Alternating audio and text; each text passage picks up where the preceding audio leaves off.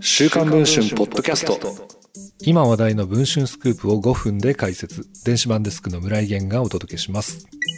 大相撲の元横綱貴乃花さんが今年8月に一般女性の A 子さんと再婚していたことが週刊文春の取材で分かりました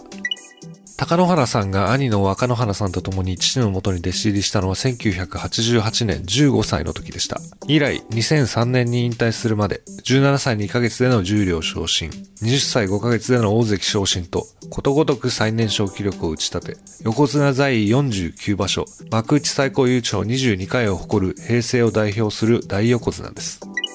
波乱万丈の私生活もよく知られています。1992年、女優の宮沢りえさんと婚約を発表し、世紀のビッグカップルとも言われましたが、翌年に破局。1995年に、元フジテレビアナウンサーの河野恵子さんと結婚。3児を設けましたが、2018年に離婚しています。現役引退後は、貴乃花親方となりましたが、相撲協会との圧力や、自身の弟子が起こした不祥事も重なり、離婚の同年に協会を退職しています。それから5年、平成の大横綱に再び春が訪れたことになります。